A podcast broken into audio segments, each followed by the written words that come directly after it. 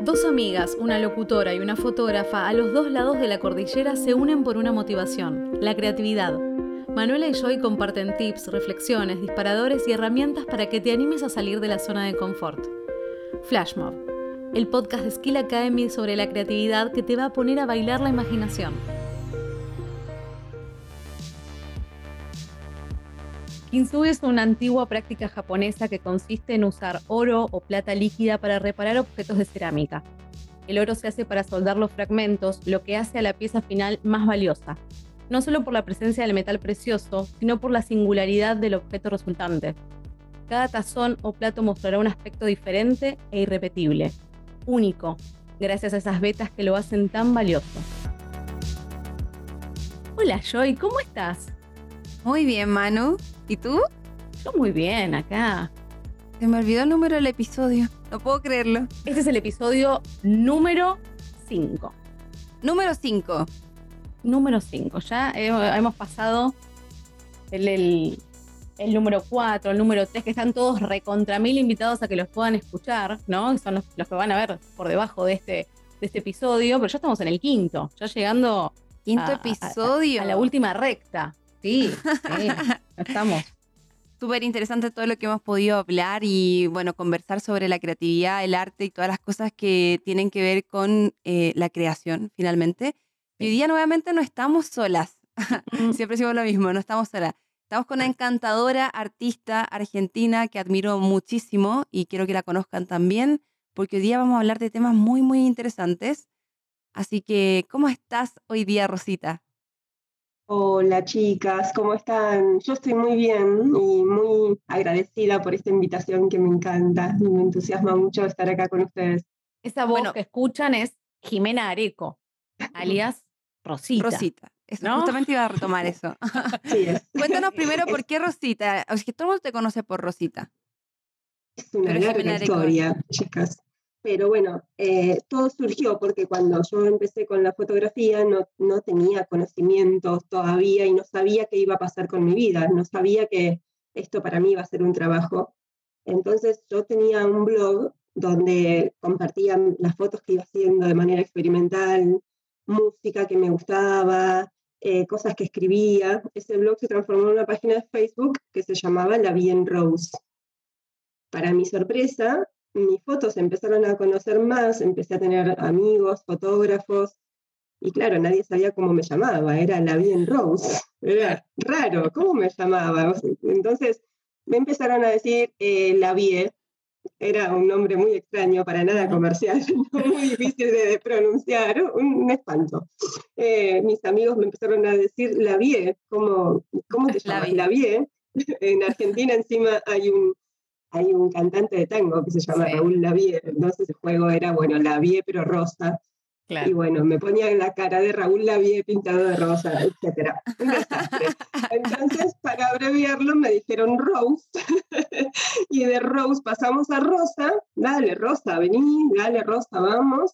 Y de Rosa terminó en Rosita. Y por eso ya me llamo Rosita. Y todo llegó a un punto tal es que ya mis amigos que no eran fotógrafos me terminaron también llamando Rosita en mi casa y ya, hasta yo me llamo. O sea que fue, fue mutando.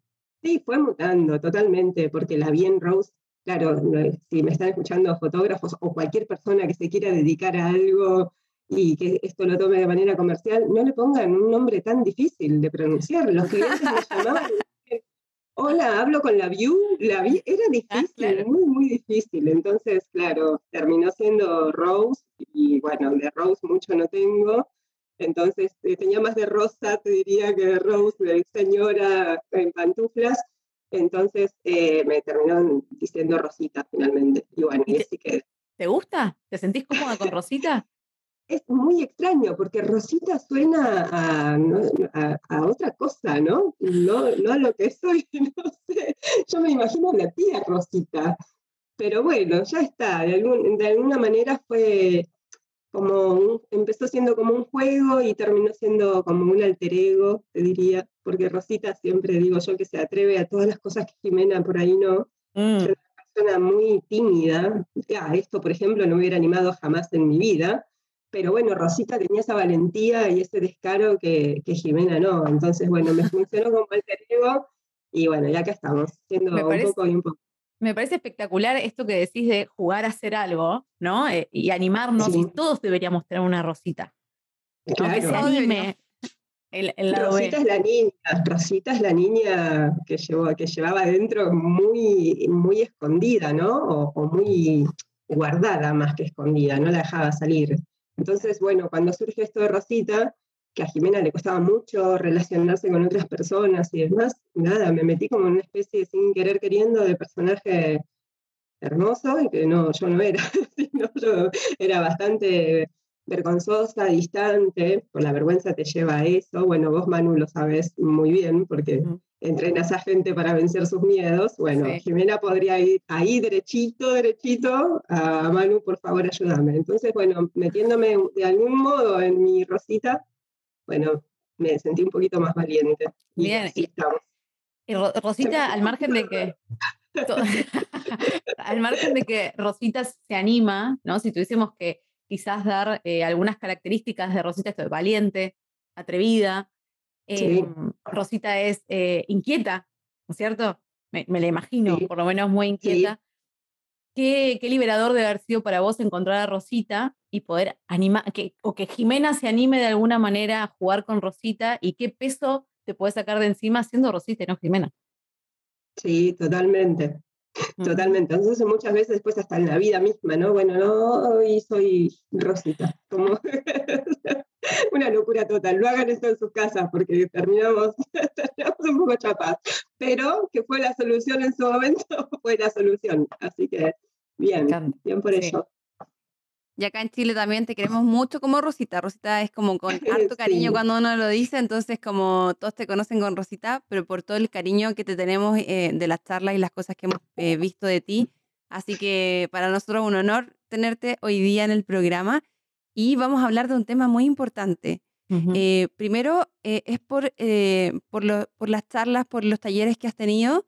El último, Manu, recuérdame bien cuál era el nombre. Errar también es divino. Y me parece que ese nombre es espectacular, muy ganchero. Si, si la vi Rose no te parecía ganchero, este es espectacular. Este Cuéntanos, Jimé, ¿cómo llegaste a, este taller, a este programa? ¿Por qué ese, ese título que nos parece muy curioso? Porque no hemos mencionado todavía el tema de lo que vamos a hablar hoy día, pero queremos que tú nos hagas una introducción eh, desde ese taller. Bueno, eso en realidad, sí, más que taller es como, un, como una masterclass o un encuentro todas de cosas que me salieron mal, porque yo siempre digo que tengo, ¿te puede decir acá palabrotas o puede actuar Jimena o Rosita? ¿A quién, Rosita, a Rosita. Bueno, Rosita dice que tengo un gran talento para cagarla, para hacer, para mandarme todas las cagadas posibles. Bueno, ahí está Rosita. Muchas cosas me salieron mal en todo este camino, ¿no? Que fui, que fui emprendiendo desde hace 11 eh, años que empecé con fotografía. Entonces, siempre digo que muchas veces en las clases, y yo también que doy clases caigo en esto, enseño todas cosas como para que, enseño cosas como para que salgan bien siempre las cosas para los alumnos, pero nunca mostramos cuál fue el proceso para llegar a eso que hoy hacemos bien, cuántas maneras diferentes me equivoqué, las veces que encuadré mal una foto, que me di mal la luz, las veces que llevé una sola memoria a una sesión de fotos y se me rompió, eh, todas cosas que me salieron mal, que tengo muchas.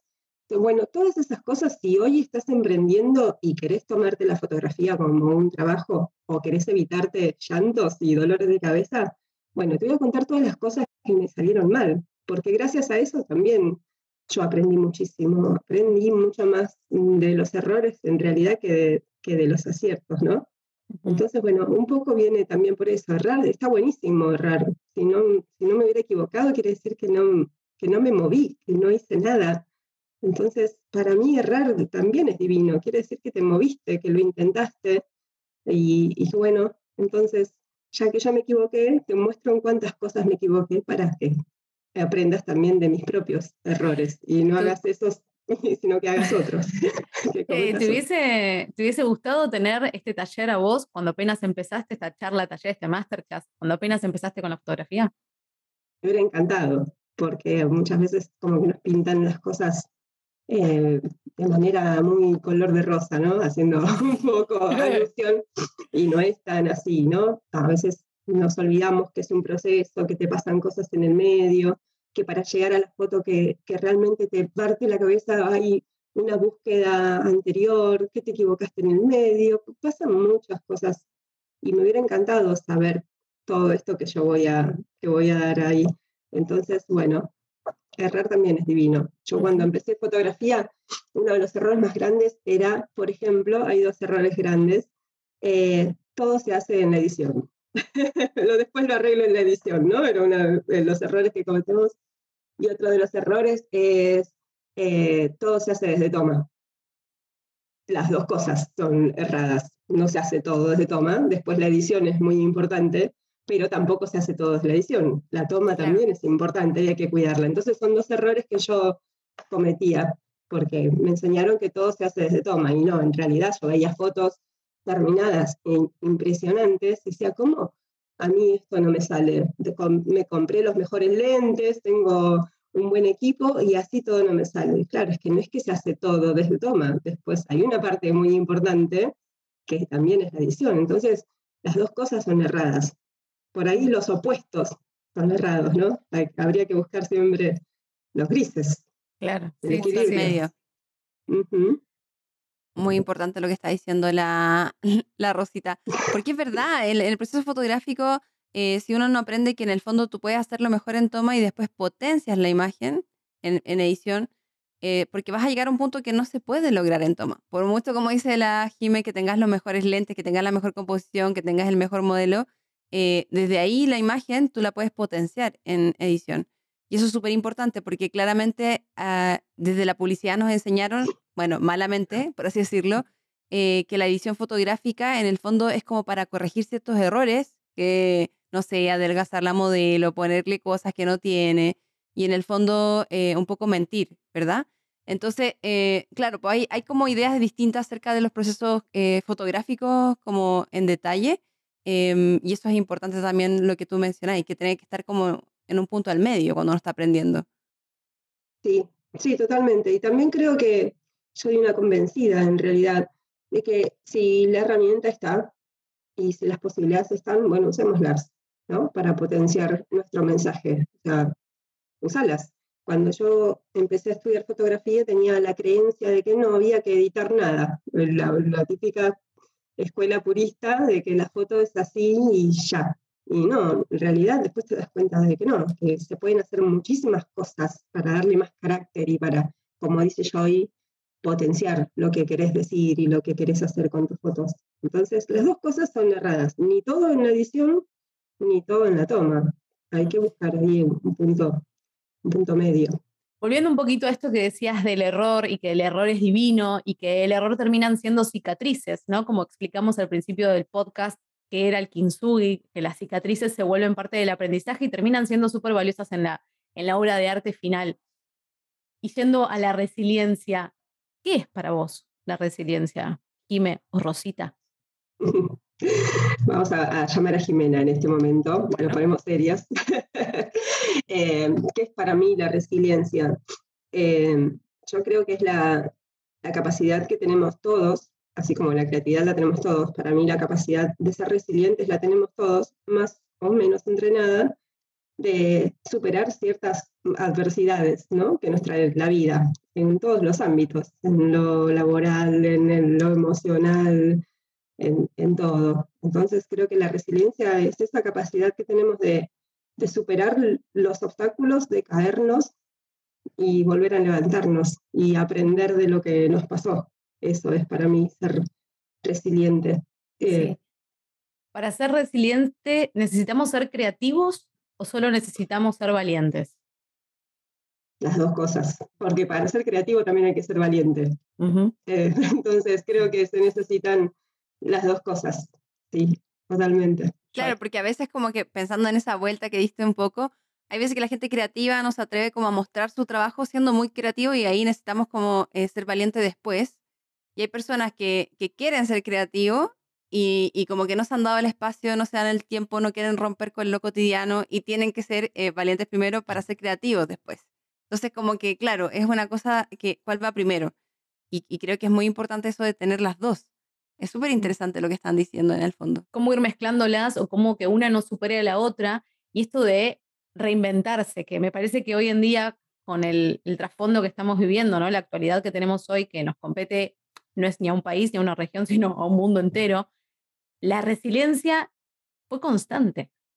Las heridas que han quedado, las grietas que han quedado, hay personas que las pudieron transformar en obras de arte y hay personas que están en proceso. ¿Y cuánto proceso y cuánto tiempo nos lleva lograr que esa obra de arte, esa pieza final esté buena, sea linda, sea vistosa, sea resiliente totalmente? ¿Y, cuánto seguimos caminando en el transcurso para lograr que e, esa reinvención, ese bueno, vamos otra vez, esa volver a barajar, ¿no? Que, que hay un desgaste, e, es cansador también y es una realidad. Yo creo que, muchos, me incluyo por supuesto, muchas personas con las que hablo que lograron ir superando esto, se sienten tal cual como dice Manu, ¿no? Como una sensación de agotamiento, un cansancio físico, mental, todo, pero pero bueno, a, seguir, ¿no? Pero sí, obviamente que nos sentimos eh, cansados.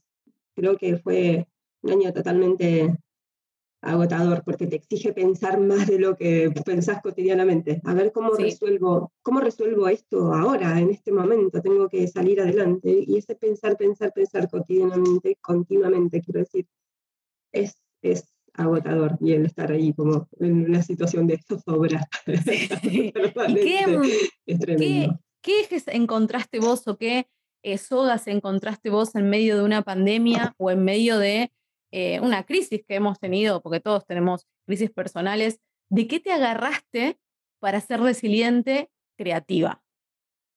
Eh, ahí te puedo, mm, te puedo separar dos, dos ramas. Bueno, de hecho ya las separaste, pero me es imposible mm, eh, hablar de las dos cosas al mismo tiempo, ¿no? Aunque un poquito ligadas están lo laboral y lo personal, en mi caso están bastante ligadas, pero en lo laboral nos tuvimos que reinventar todos, ¿no? Los fotógrafos, los creativos creo que en general.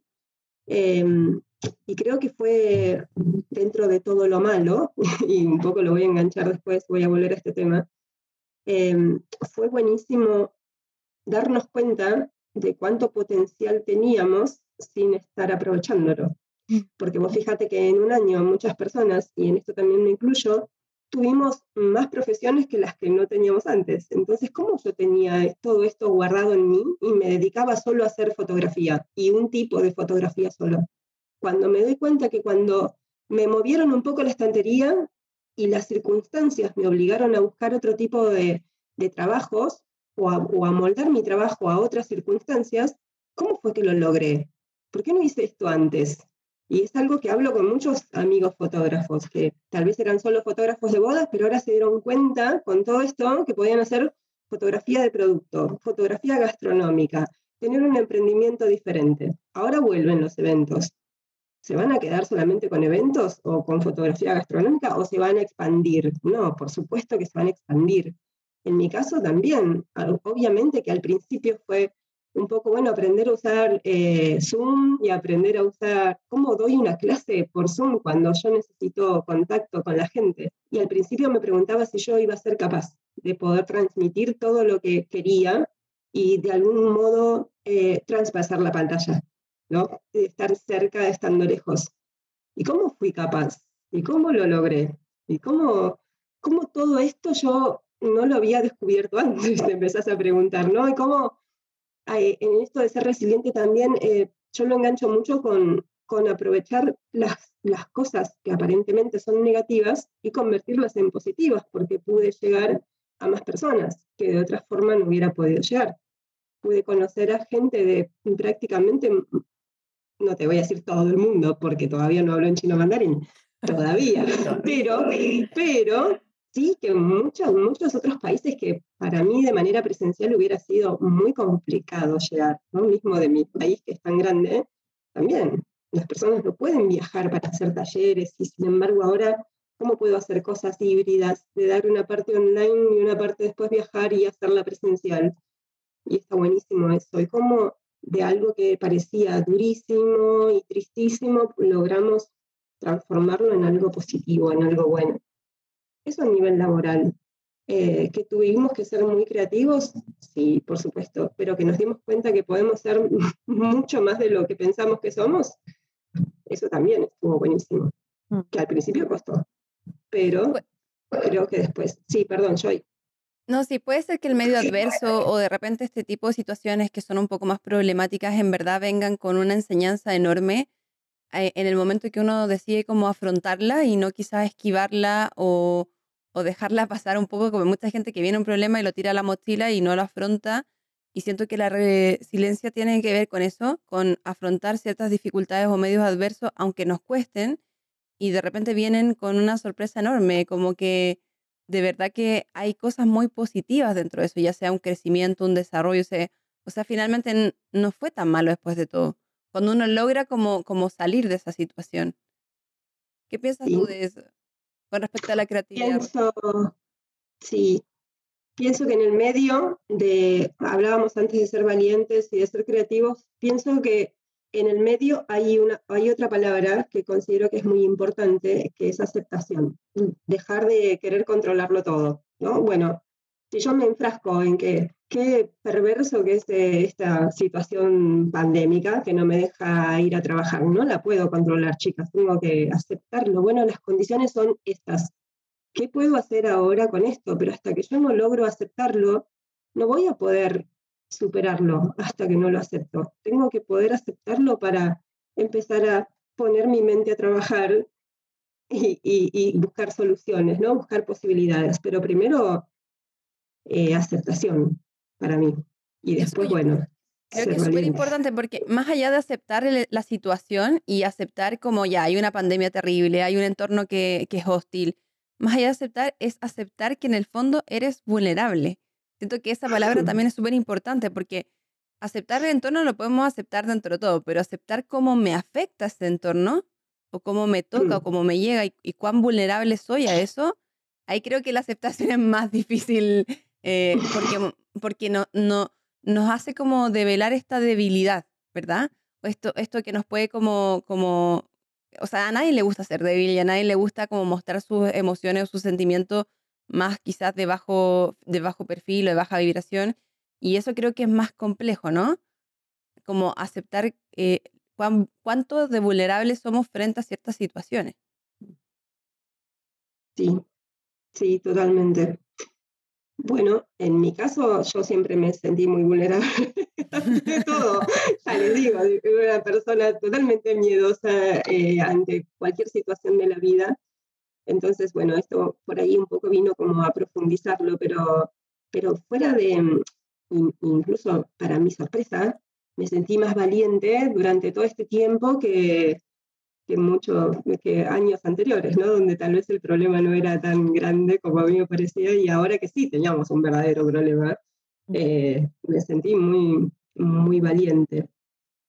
Pero si quieren ahora lo puedo enganchar con, con otra palabra que andaba por ahí, que era, Manu me preguntaba de qué, de qué me agarré, de, qué sogas me agarré para, para poder salir adelante.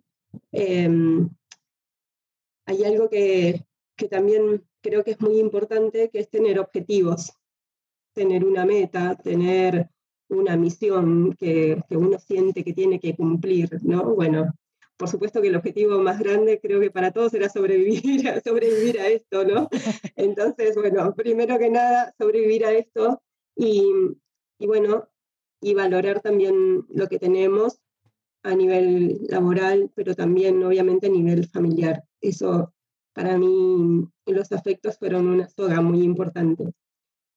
Enganchándolo con, con lo que me preguntaba Manu, que todo esto venía a nivel laboral y a nivel familiar, yo con todo esto de, la pandemia, ya bastante antes también, venía trabajando mucho en, mis valores, en lo que es verdaderamente importante para mí, y cada vez era como más consciente de la vida, ¿no? Y de cuántas cosas uno tiene y no valora, no valora el hecho de simplemente abrir los ojos y despertarse, no lo valoramos, ya lo damos por sentado, damos por sentado la vida, damos por sentado que podemos caminar, que tenemos dos manos, que hoy puedo hablar con ustedes acá y que ustedes me pueden escuchar, ya es algo totalmente cotidiano y era algo que dejamos de valorar. Ahora, ¿cuándo lo empezamos a valorar? Cuando empieza a peligrar eso, ¿no? Entonces yo venía valorando, dándome cuenta de muchas cosas y, y siendo muy conscientes también de, de lo que realmente tenía, que era mi familia, mi hijo, mi mamá, mi papá.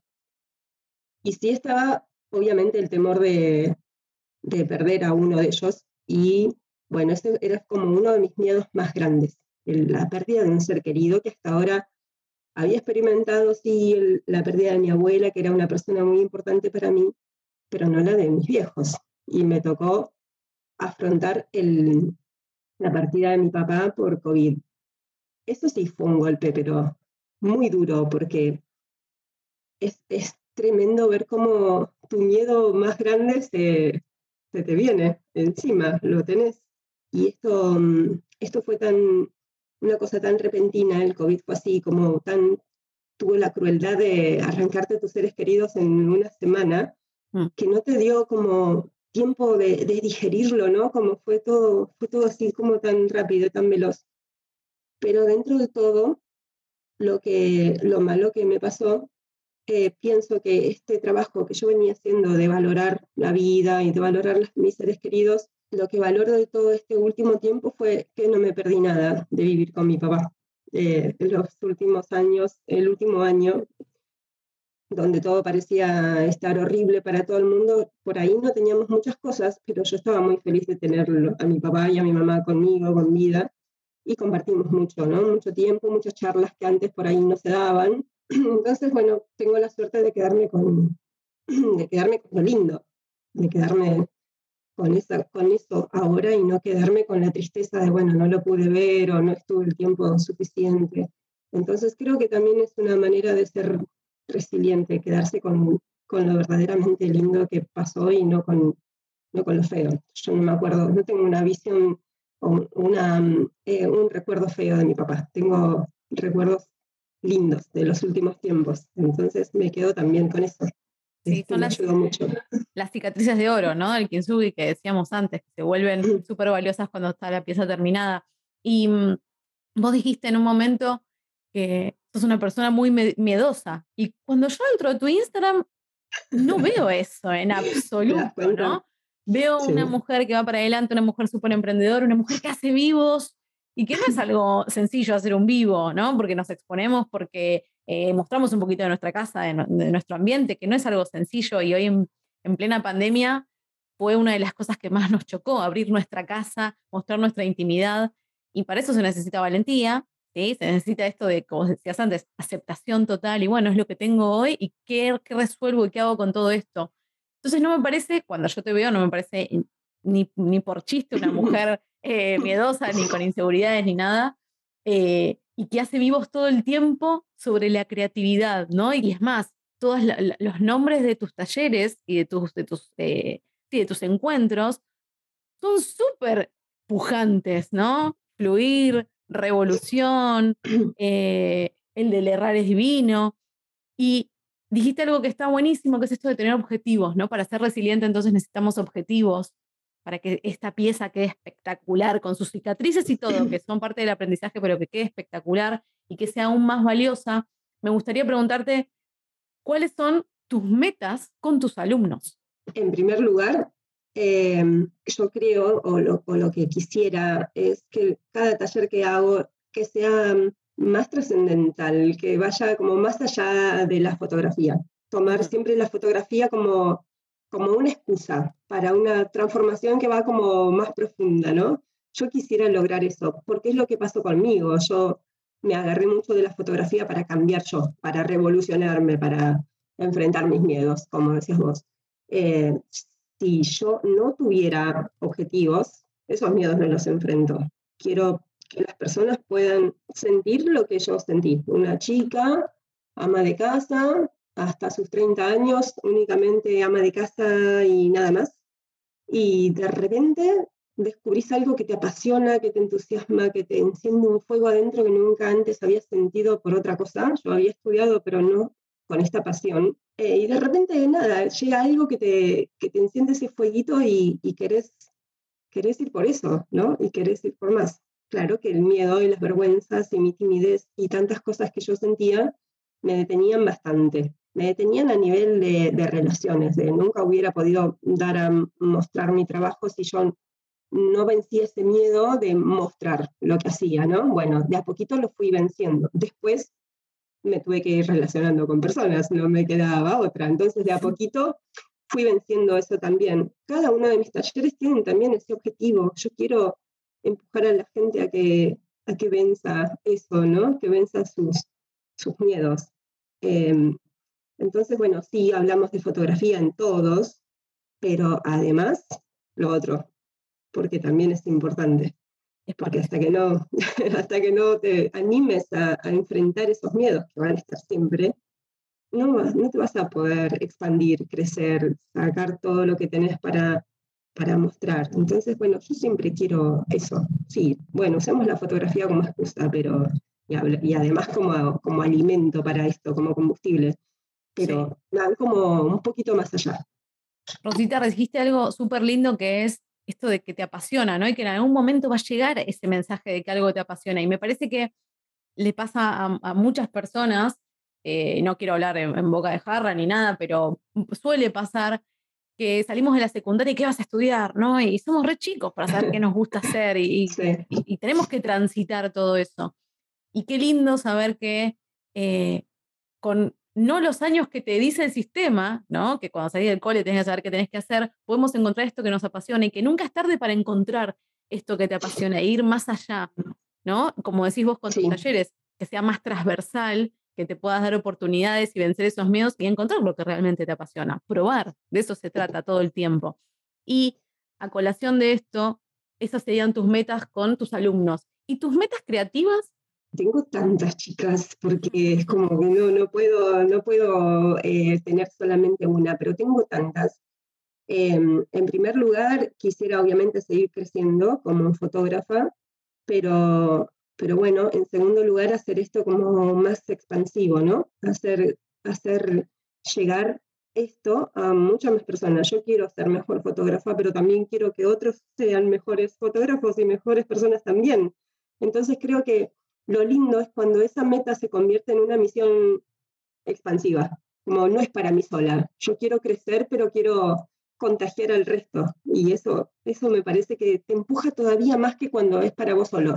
Yo quisiera, por ejemplo, podría ser una de mis metas creativas, podría ser ser mejor fotógrafa y ganar el premio no sé qué de fotografía, pero es para mí sola. Mm. Yo no quiero eso, quiero ser mejor fotógrafa y también quiero que siendo mejor fotógrafa pueda llegar a más personas para contagiar esto, de ser mejor fotógrafo, pero también mejor persona. Quiero, eso es una de mis metas creativas. ¿Cómo lo voy a hacer?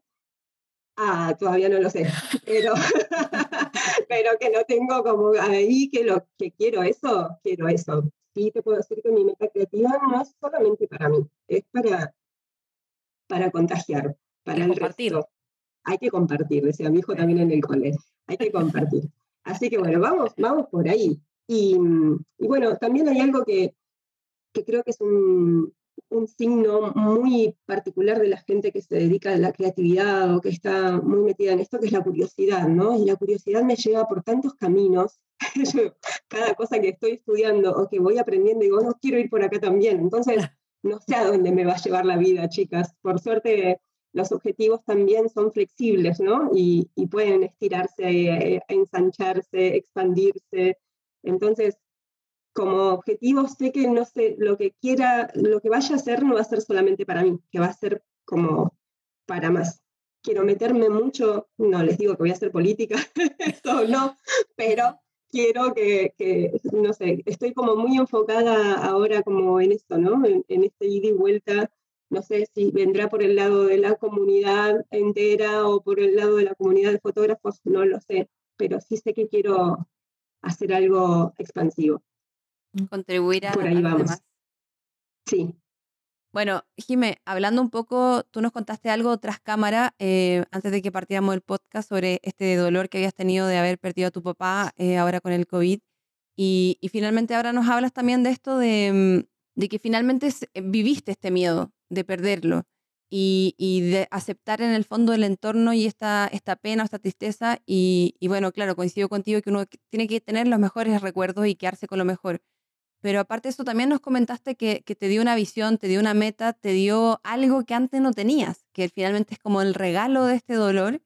Eh, y cuéntanos un poquito de esto, hablemos, contemos a las personas que nos están escuchando acerca de esto y, y qué finalmente fue lo que, lo que te contribuyó para tu vida, para empoderarte, eh, este, este gran dolor en el fondo.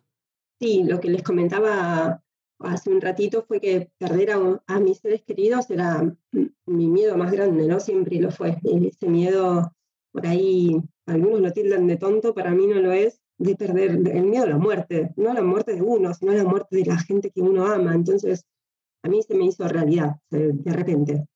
Entonces, bueno, ahora qué hacemos con esto? Obviamente que se te mueve el cielo, el suelo, se mueve todo y, al principio es, eh, es algo que te, que te perturba mucho, es algo muy, los primeros momentos son tremendos, ¿no? Pero ahora hay algo que también uno puede, puede hacer con ese miedo y con todo lo que, lo que viene después de, de esta, de esta pérdida, ¿no? Por mi parte, yo tuve que tomar una decisión. Primero, aceptar. O sea, mi papá ya no está. No puedo hacer nada para que eso cambie. Lo único que puedo hacer es cuidar a los que me quedan. Eh, cuidar mucho a mi mamá, cuidar mucho a mi hijo, que para mi hijo también su papá, su abuelo era casi un papá. Entonces, mm, siento que la mejor manera también de ser resiliente es un poco también enganchándolo con lo demás, es tener esa misión de, bueno, continuar con el camino que hubiese tomado mi papá, ¿no? De cuidarnos, de mantener la familia unida, de vivir con alegría, porque mi viejo era una persona que amaba vivir. Mi viejo vivía 48 horas por día. Si, si tenía que trabajar para después ir a, le encantaba jugar al golf, para después ir a jugar al golf y después tenían una cena, una fiesta o lo que fuera con mi mamá, iba, no sé, dormía una hora, no le importaba nada, pero él quería vivir todo, quería viajar a todos lados, quería como un chico, vivía alegre, sonriendo. ¿Qué puedo hacer yo con todo eso? Sería horrible que yo viva amargada, sería horrible que yo no honre la vida como la honraba mi papá.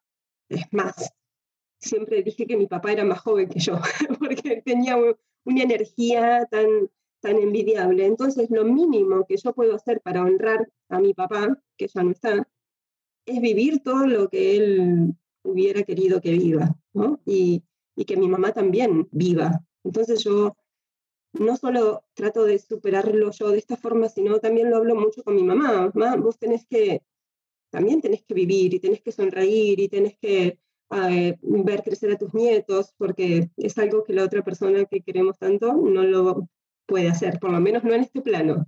Mm. Pero le hubiera encantado que, que eh, poder estar acá. Entonces vos aprovecha todo lo que la otra persona no pudo. Mira crecer a tus nietos, pasea, reíte, sé feliz, hace muchas cosas. Y bueno, yo voy a estar ahí también acompañando eso, ¿no?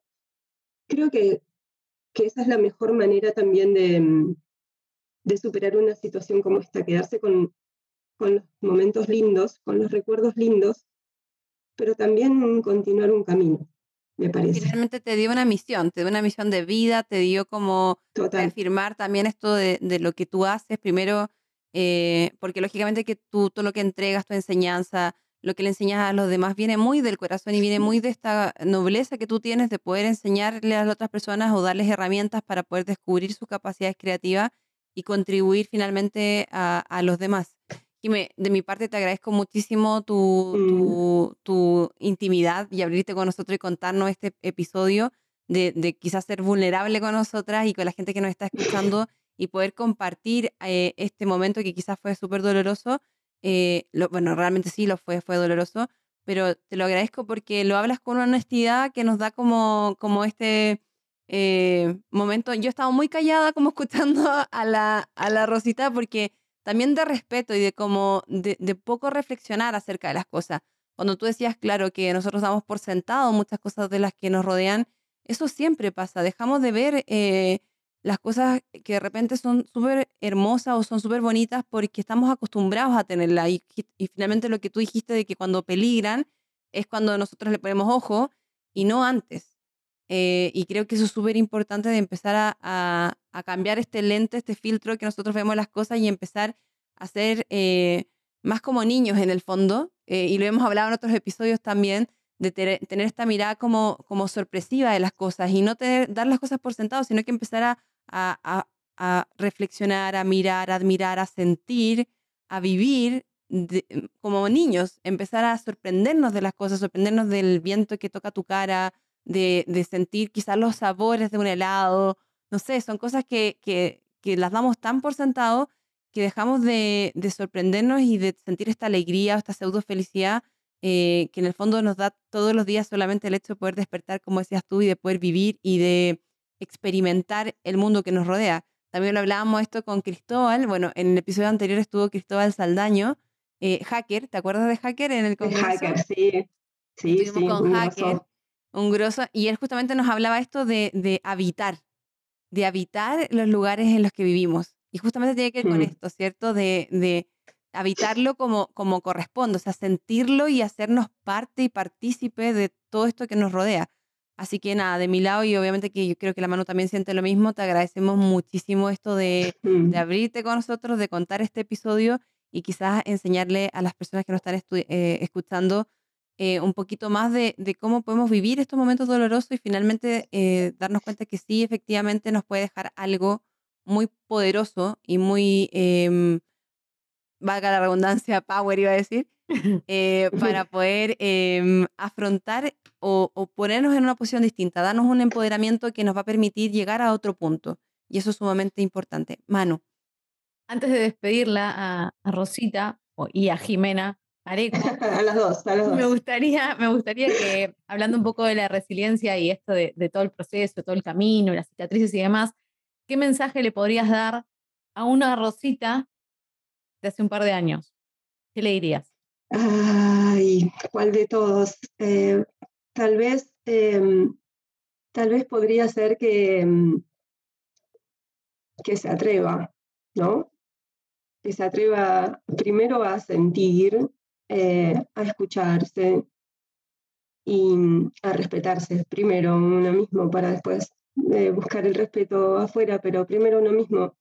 Una vez que eso pasa, que te escuchas, que, te, que sentís y que te respetas, creo que te empezás a atrever a todo el resto, a atreverte a, a descubrir algo que te encante, que te apasione, a atreverte a mostrarlo, a, a atreverte a, a relacionarte con otros, pero primero tenés que hay un paso importante, ¿no? Tenés que aceptarte, eh, respetarte sobre todas las cosas y, bueno, ir por ello que te, que te encanta, a tener, tener un sueño, que creo que ahí es cuando las cosas empiezan a, a cambiar.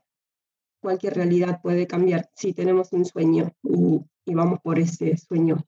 Así que primero tal vez sea eso, pero no puedes ir por un sueño si no, si no te atreves a, a respetarte para poder ir por él. Muy bien. Muchas gracias, Jimé. Muchas gracias, eh, Rosita. Muchas gracias a, a, todos los que están del otro lado que nos pueden seguir comentando y nos pueden hacer sus, sus, sus comentarios, valga la redundancia, en las redes sociales de skillacademy.cl. Recuerden que este podcast sale el primer y el tercer miércoles de cada mes. Este fue el quinto, Joy. Ya estamos. sí, estamos ahí casi terminando la primera temporada. Ha sido pero un recorrido muy largo, en verdad. Hemos hablado de tantos temas y hoy día era un punto muy importante esto de la resiliencia. Muchísimas gracias a todos, muchísimas gracias otra vez, Kime, muchas gracias Joy y nos vamos a ver, nos estamos escuchando en el próximo episodio con Andás a ver qué. Sí, ya viene el sexto, pero estamos con temas muy ahí importantes, hemos tocado un poquito de todo, así que no se pierdan los próximos episodios que van a estar muy buenos con muchos tips para la creatividad. Acuérdense, Flash Move es un podcast de creatividad eh, donde hablamos muchas cosas y empezamos a desglosar esto de cómo se lleva a, las grandes ideas, qué es lo que hay detrás. Porque las personas piensan que la creatividad es algo de agarrar o robar algo de un mundo así lleno de riquezas, cuando en verdad tiene que ver con algo más interior y más de reflexión y de ir hacia adentro y no hacia afuera.